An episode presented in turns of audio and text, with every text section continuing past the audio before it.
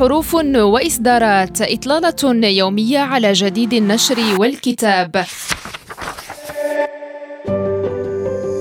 حروف وإصدارات رحلة في عوالم الثقافة والفكر والآداب وحقول المعرفة المختلفة. حروف وإصدارات يوميا مع غزلان شكود على ريم راديو. مستمعينا أهلا بكم إلى حلقة جديدة من حروف واصدارات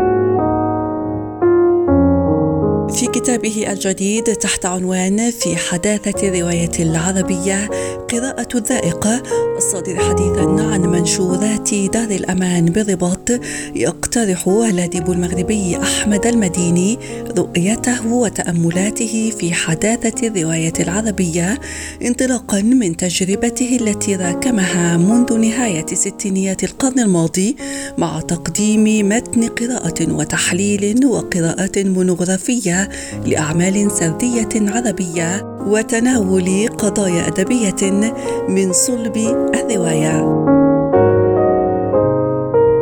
يتعلق الأمر بكتاب مهم على أكثر من مستوى يمكن القارئ من التعرف على ما يمكن اعتباره سيرة أدبية للمدين من جهة كما يقترح على قارئه من جهة ثانية وجهة نظر كاتب عارف متمرس ابداعيا ومتابع على مستوى القراءة والنقد لتطور الرواية العربية منذ نشأتها إلى اليوم بما مكنه من تقديم ملاحظات وقف عليها واستخلصها من قراءة طويلة ممتدة على مدى سنوات لمجموعة أعمال في متن روائي متنوع.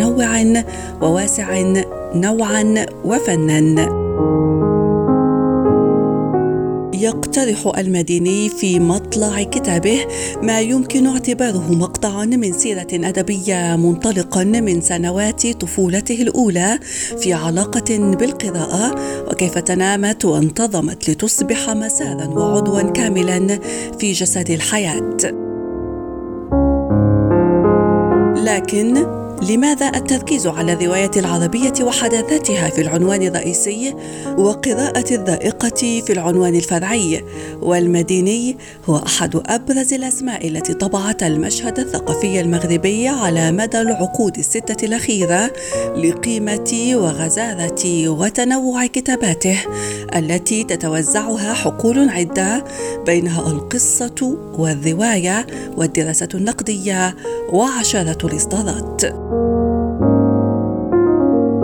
كما فاز بعدد من الجوائز بينها جائزة المغرب للكتاب في صنف النقد والدراسة الأدبية في 2003 وفي صنف السرديات في 2009 وجائزة محمد زفزف للرواية العربية في 2018 وهي الجائزة التي تسلمها مؤسسة منتدى أصيل بالمغرب فضلا عن فوزه بجائزة ابن بطوطة لأدب الرحلة في 2020 التي يمنحها المركز العربي للأدب الجغرافي ارتياد الآفاق وذلك عن كتابه مغربي في فلسطين رحلة الأشواق المغربية.